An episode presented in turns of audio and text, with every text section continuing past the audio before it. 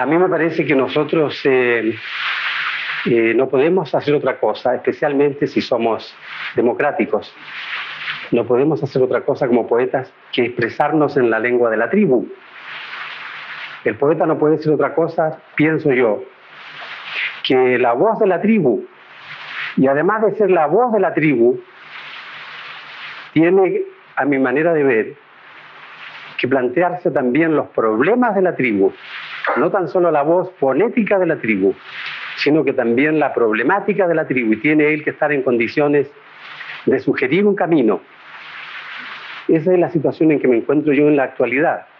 Y no veo ninguna otra posibilidad para ningún tipo de arte, no tan solo para poetas jóvenes, sino que para cualquier escritor y para cualquier artista, y yo diría en último término para, para cualquier ser humano responsable.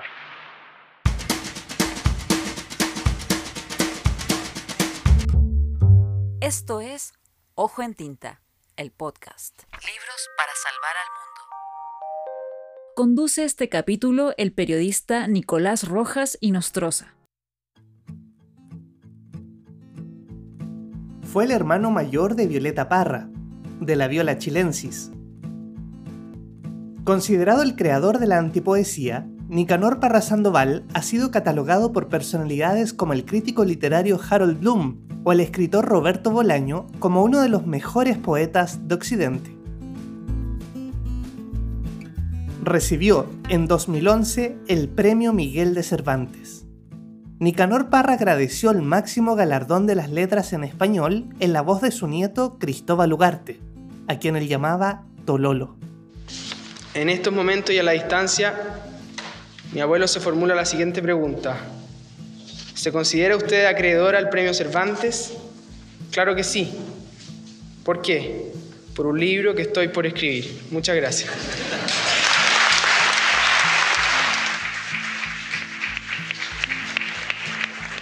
Pero esta historia partió mucho antes.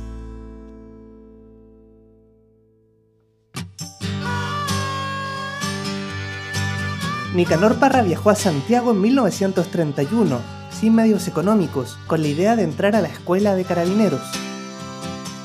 Gracias a la mediación de Gonzalo Latorre Salamanca, la Liga de Estudiantes Pobres le otorgó una beca para cursar el último año de secundaria en el Internado Nacional Barros Arana.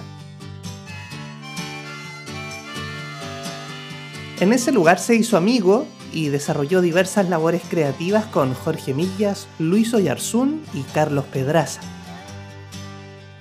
Egresó del Instituto Pedagógico de la Universidad de Chile en 1937 y trabajó como profesor de matemática y física en el Liceo de Hombres de Chillán. Ese mismo año, además, publicó su primer libro, titulado Cancionero sin nombre, por el cual obtuvo el Premio Municipal de Santiago en 1938. Gabriela Mistral se refirió a Nicanor como el futuro poeta de Chile, en el acto de bienvenida a la poeta en Chillán, ocasión en la que Parra leyó Canto a la Escuela. Entre 1943 y 1945, Nicanor estudió mecánica avanzada en Estados Unidos y en 1949 partió a Inglaterra a estudiar un doctorado en cosmología en la Universidad de Oxford. El viaje fue decisivo en la obra del creador de los artefactos, quien estuvo muy influido en Inglaterra por las fuerzas de Shakespeare y de Newton.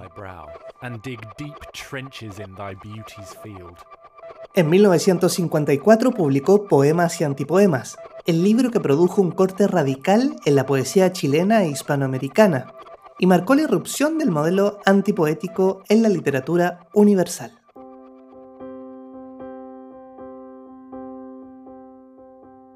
Nicanor II Parra Sandoval nació en 1914 en San Fabián de Alico.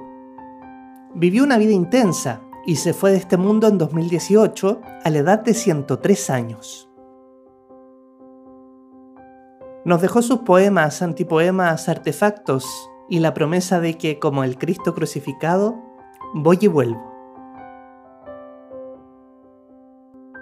Pero Nicanor muchas veces se adelantó a los hechos más de 60 años antes de su muerte, ya había escrito en 1954 este epitafio. Epitafio. De estatura mediana, con una voz ni delgada ni gruesa, hijo mayor de profesor primario y de una modista de trastienda, flaco de nacimiento aunque devoto de la buena mesa, de mejillas escuálidas y de más bien abundantes orejas, con un rostro cuadrado en que los ojos se abren apenas, y una nariz de boxeador mulato baja la boca de ídolo azteca. Todo esto bañado por una luz entre irónica y pérfida, ni muy listo ni tonto de remate, fui lo que fui, una mezcla de vinagre y de aceite de comer, un embutido de ángel y bestia.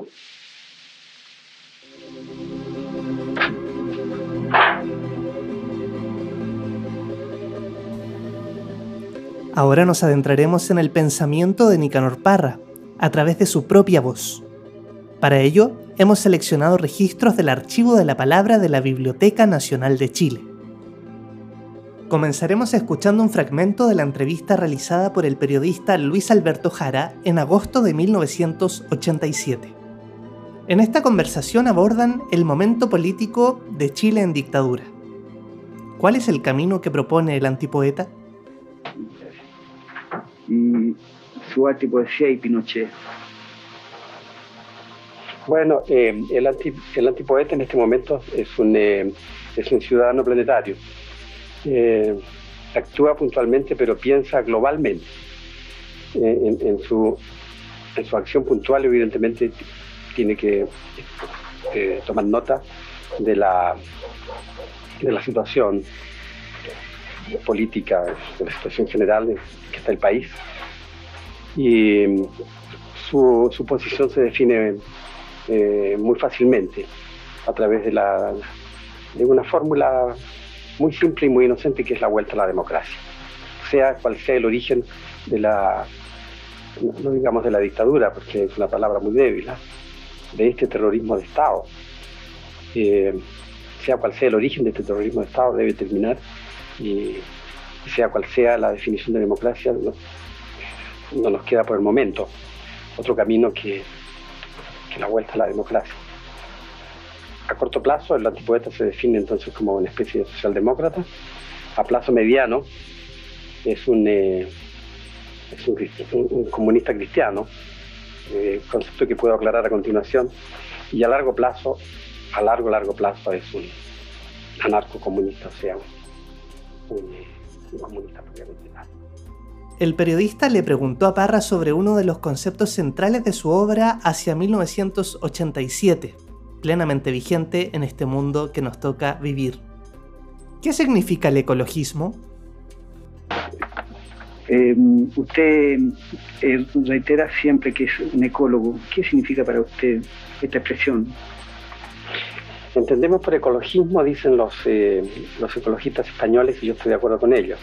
Entendemos por ecologismo un movimiento, no un partido, agrego yo, ¿ah? un movimiento socioeconómico basado en la idea de armonía de la especie con su medio, que lucha por una vida lúdica, creativa, igualitaria, pluralista, libre de explotación y, basada, y basado en la comunicación y colaboración de las personas. A continuación vienen los, los, 12 puntos del movimiento. Ahora viajaremos hasta la Universidad Austral de Valdivia. Es 1983 y Nicanor Parra acude a un encuentro con la comunidad universitaria. Luego de leer algunos poemas y antipoemas, alguien le pregunta sobre los responsables de la destrucción del planeta. Parra se explaya. ¿Quiénes son los culpables de la depredación de la naturaleza? Los, economicismos decimonónicos. No diré uno solo, pero nombraré en primer lugar el capitalismo. La fuerza motriz del capitalismo es el lucro personal, es el lucro particular. Los capitalistas están moliendo el planeta, lo están reduciendo a artefactos, artefactos que a su vez se reducen a sí mismos a chatarra. De manera que lo que efectivamente está ocurriendo en la sociedad de consumo es que el planeta se está transformando en chatarra. Ese es un buen negocio y entonces hay que continuar.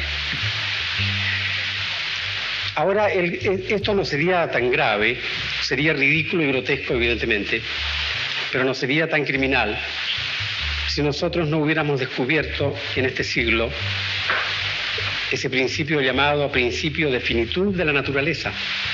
La naturaleza es finita, de manera que nosotros no podemos dar el lujo de seguir, no nos podemos seguir dando el lujo de, continuar pirateando y despilfarrando la naturaleza. ¿Y qué podemos decir del otro lado? Bueno, es, terrible, cuesta decirlo, pero hay que, hay que ser valiente. El modelo, el modelo del socialismo real que se llama, no del otro. El socialismo real ha caído en los mismos vicios. Yo recuerdo en el año 63 estaba en, en, Moscú y recuerdo que Khrushchev prometió para el año 70, creo, el mismo estándar de vida que el, que el norteamericano.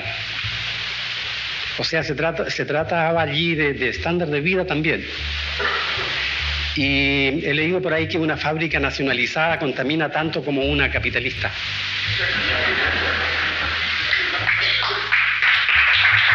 Entonces que los, que los culpables son los llamados economicismos decimonónicos, que no tomaron en cuenta la variable, la variable ecológica en el momento en que fueron formulados. No podían hacerlo porque en el siglo XIX el, mundo aparecía empíricamente como infinito. Se cortaba una rama de un árbol y, rápidamente aparecían dos o tres en vez de, la que había desaparecido. Había poca gente, de manera entonces que la, naturaleza estaba en condiciones de recuperarse. Los mecanismos de retroalimentación funcionaban en forma automática pero debido fundamentalmente a la explotación demográfica por una parte y por otra parte a los tipos de explotación de la naturaleza, hemos llegado a la situación en que nos encontramos en la actualidad. El profesor, poeta, antipoeta y ecologista lee algunos de sus textos en un registro de sus poemas y antipoemas, publicado en un disco en 1965, que puedes consultar de forma íntegra en www.bibliotecanacionaldigital.cl. Comenzamos escuchando un fragmento de Advertencia al lector. Mi poesía puede perfectamente no conducir a ninguna parte. Las risas de este libro son falsas, argumentarán mis detractores. Sus lágrimas artificiales. En vez de suspirar, en estas páginas se bosteza. Se patalea como un niño de pecho. El autor se da a entender a estornudos. Conforme, os invito a quemar vuestras naves. Como los fenicios pretendo formarme mi propio alfabeto. ¿Hay que molestar al público entonces? Se preguntarán los amigos lectores. Si el propio autor empieza por desprestigiar sus escritos, ¿qué podrá esperarse de ellos? Cuidado, yo no desprestigio nada. O mejor dicho, yo exalto mi punto de vista. Me vanaglorio de mis limitaciones pongo por las nubes mis creaciones. Enterraban en sus propias cabezas los cadáveres de sus padres. Cada pájaro era un verdadero cementerio volante. A mi modo de ver, ha llegado la hora de modernizar esta ceremonia. Y yo entierro mis plumas en la cabeza de los señores lectores. Nicanor Parra reflexiona sobre la profesión docente y sus 500 horas semanales en autorretrato. Autorretrato. Considerad, muchachos, esta lengua roída por el cáncer. Soy profesor en un liceo oscuro. He perdido la voz haciendo clase. Después de todo nada hago 40 horas semanales ¿Qué os parece mi cara bofeteada? ¿Verdad que inspira lástima mirarme? ¿Y qué decir de esta nariz podrida por la cal de la tiza degradante? En materia de ojos, a tres metros no reconozco ni a mi propia madre. ¿Qué me sucede? Nada. Me los he arruinado haciendo clases. La mala luz, el sol, la venenosa luna miserable. ¿Y todo para qué? Para ganar un pan imperdonable, duro como la cara del burgués y con olor y con sabor a sangre. ¿Para qué hemos nacido como hombres si nos dan una muerte de animales? Por el exceso de trabajo, a veces veo formas extrañas en el aire. Oigo carreras locas, risas, conversaciones criminales. Observar estas manos y estas mejillas blancas de cadáver. Estos escasos pelos que me quedan. Estas negras arrugas infernales. Sin embargo, yo fui tal como ustedes, joven lleno de bellos ideales. Soñé fundiendo el cobre y limando las caras del diamante. Aquí me tienen hoy detrás de este mesón inconfortable, embrutecido por el sonsonete de las 500 horas semanales.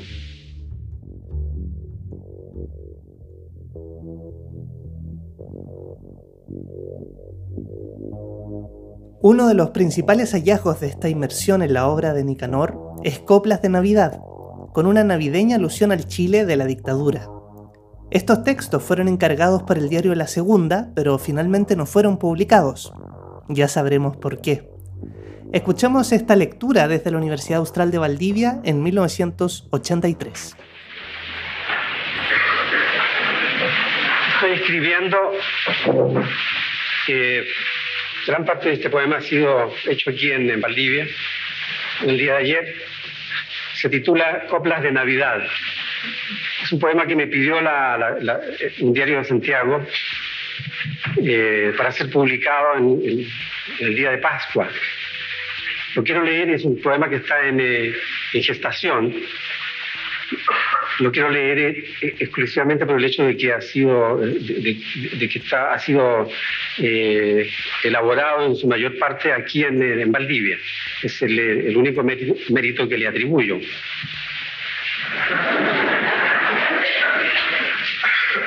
Coplas de Navidad. Insisto en que el poema todavía no está bien atornillado. Señora Doña María, gracias a su niño Dios, ha vuelto la luz del día, ha vuelto la poesía. Al cielo le doy las gracias y al niño Jesús le pido que vuelva la democracia. Abajo la aristocracia. Mucha la guagua preciosa parece botón de rosa. La patria sin libertad es una calamidad. Ay, ¿cuándo será ese cuándo? Fin al exilio oprobioso le pido de corazón y fin a la represión. Y yo, señora María, que vengo de Antofagasta, le pido que diga basta. La noche la paso en vela, pido que se ponga fin a este dolor de muela. A cambio de este favor aquí le traigo una flor y yo le traigo un pescado. Si no me abre la puerta, aquí lo dejo botado. Venimos de mortandad a celebrar con usted la noche de vanidad. Señora Doña María, yo vengo de Chillán Viejo y al niño Jesús le traigo un chuico de vino añejo. Y yo, para no ser menos, le traigo de Conchalí su idem de Chacolí. Lo malo, Doña María, que está la olla vacía. Y yo no le traigo nada, ni túnica ni brillantes. Un año que estoy cesante. Mientras encuentro trabajo, tome esta cabeza de ajo. Y yo, señora María, que vengo de Punta Arenas, al niño Jesús le traigo olas del Golfo de Penas. Y yo que vengo del norte, le traigo buenas noticias. Ya no se soporta más, la gente pide justicia. A este paso que vamos, habrá que cambiar el mundo, comentan los moribundos. En este bello país ha muerto la luz del día, ha muerto la poesía. La cosa no tiene nombre, debemos cambiar al hombre.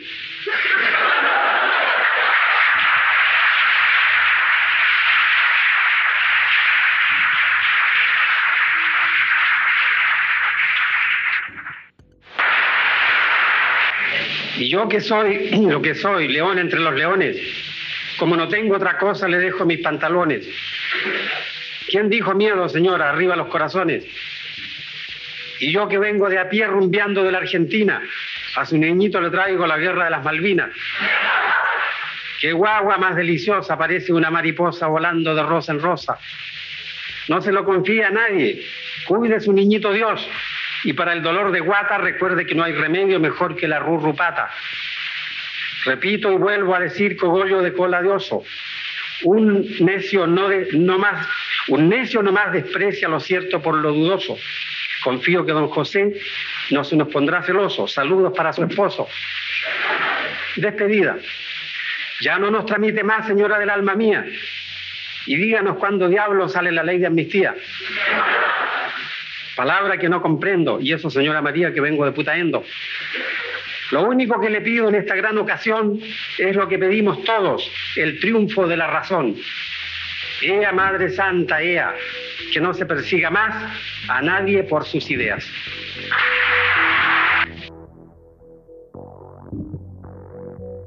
Parra vuelve a sorprendernos, escribiendo esta vez sobre lo cotidiano y llamándonos a aprender de las aves. Escuchemos Oda a unas palomas. Oda a unas palomas. Qué divertidas son estas palomas que se burlan de todo, con sus pequeñas plumas de colores y sus enormes vientres redondos. Pasan del comedor a la cocina como hojas que dispersa el otoño y en el jardín se instalan a comer moscas de todo un poco picotean las piedras amarillas o se paran en el lomo del toro.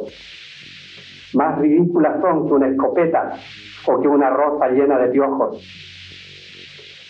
Sus estudiados vuelos, sin embargo, hipnotizan a mancos y cojos que creen ver en ellas la explicación de este mundo y el otro, aunque no hay que confiarse, porque tienen el olfato del zorro la inteligencia fría del reptil y la experiencia larga del loro.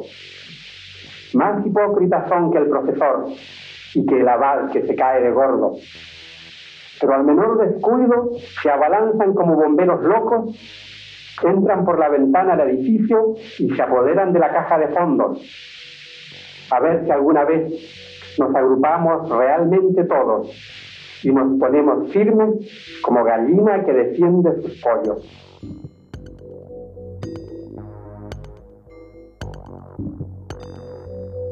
El hombre imaginario vive en una mansión imaginaria, rodeada de árboles imaginarios, a la orilla de un río imaginario. Lo escuchamos en la voz imaginaria de su autor imaginario. A la orilla de un río imaginario, de los muros que son imaginarios, penden antiguos cuadros imaginarios, irreparables grietas imaginarias que representan hechos imaginarios ocurridos en mundos imaginarios, en lugares y tiempos imaginarios.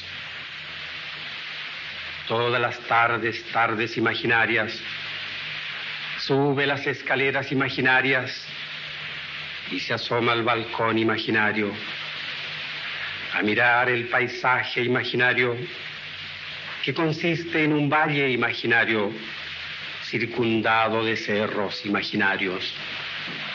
Sombras imaginarias vienen por el camino imaginario entonando canciones imaginarias a la muerte del sol imaginario y en las noches de luna imaginaria sueña con la mujer imaginaria que le brindó su amor imaginario. Vuelve a sentir ese mismo dolor, ese mismo placer imaginario y vuelve a palpitar el corazón del hombre imaginario y vuelve a palpitar el corazón del hombre imaginario mientras nos aproximamos al final de este episodio. Agradecemos a la Biblioteca Nacional de Chile por este valioso registro, a Janet Garcés González por la edición de este capítulo y a ti por tu compañía. Cerramos así esta inmersión en la obra de Nicanor Parra Sandoval, el autor que encendió las alarmas por el mundo que tenemos que salvar con el entrañable soliloquio del individuo estos millones de individuos que, parafraseando al autor, a ver si alguna vez nos agrupamos realmente todos y nos ponemos firmes como gallinas que defienden sus pollos. Soliloquio del individuo. Yo soy el individuo. Primero viví en una roca. Allí grabé algunas figuras. Luego busqué un lugar más apropiado. Yo soy el individuo. Primero tuve que procurarme alimentos, buscar peces, pájaros, buscar leña. Ya me preocuparía de los demás asuntos. Hacer una fogata, leña, leña, ¿dónde encontrar un poco de leña? Algo de leña para hacer una fogata. Yo soy el individuo. Al mismo tiempo me pregunté, fui a un abismo lleno de aire, me respondió una voz, yo soy el individuo. Después traté de cambiarme a otra roca. Allí también grabé figuras. Grabé un río, búfalos, grabé una serpiente. Yo soy el individuo. Pero no, me aburrí de las cosas que hacía. El fuego me molestaba, quería ver más. Yo soy el individuo. Bajé a un valle regado por un río. Allí encontré lo que necesitaba.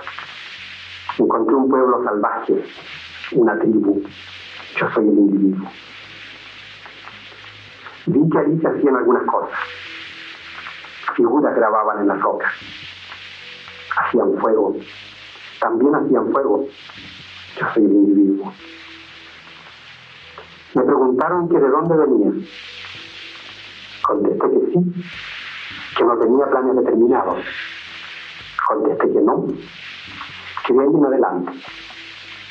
Bien. Tomé entonces un trozo de piedra que encontré en un río y empecé a trabajar con ella. Empecé a pulirla. De ella hice una parte de mi propia vida. Pero esto es demasiado largo. Corté unos árboles para navegar. Buscaba peces. Buscaba diferentes cosas. Yo soy el individuo. Hasta que me empecé a aburrir nuevamente. Las tempestades aburren. Los truenos. Los relámpagos. Yo soy el individuo. Bien. Me puse a pensar un poco. Preguntas estúpidas se me venían a la cabeza. Falsos problemas. Entonces empecé a vagar por unos bosques. Y a un árbol y a otro árbol. Y a una fuente, a una fosa en que se veían algunas ratas. Aquí vengo yo, dije entonces. ¿Habéis visto por aquí una tribu, un pueblo salvaje que hace fuego? De este modo me desplacé hacia el oeste, acompañado por otros seres, o más bien solo. Para ver hay que creer, me decían. Yo soy el individuo. Formas veía en la oscuridad, nubes tal vez, tal vez veía nubes, veía relámpagos. A todo esto habían pasado ya varios días. Yo me sentía morir. Inventé unas máquinas, construí relojes, armas, vehículos. Yo soy el individuo. Apenas tenía tiempo para enterrar a mis muertos. Apenas tenía tiempo para sembrar. Yo soy el individuo. Años más tarde concebí unas cosas, unas formas. Crucé la frontera y permanecí fijo en una especie de nicho. Una barca que navegó 40 días, 40 noches. Yo soy el individuo. Luego vinieron unas sequías, vinieron unas guerras, tipos de color entraron al valle. Pero yo debía seguir adelante, debía producir. Produje ciencia, verdades inmutables, produje tanagras, y unos libros de miles de páginas. Se me hinchó la cara, construí un fonógrafo, la máquina de coser, empezaron a aparecer los primeros automóviles. Yo soy el individuo. Alguien segregaba planetas, árboles segregaba, pero yo segregaba herramientas, muebles, útiles de escritorio, yo soy el individuo. Se construyeron también ciudades, rutas, instituciones religiosas pasaron de moda. Buscaban dicha, buscaban felicidad. Yo soy el individuo. Después me dediqué mejor a viajar, a practicar, a practicar idiomas, idiomas, yo soy un individuo. Miré por una cerradura. Sí, miré. ¿Qué digo? Miré. Para salir de la duda, miré. Detrás de unas cortinas. Yo soy un individuo. Bien. Mejor tal vez que vuelva a ese valle, a esa roca que me sirvió de hogar, y empiece a grabar de nuevo, de atrás para adelante, grabar el mundo al revés. Pero no, la vida no tiene sentido.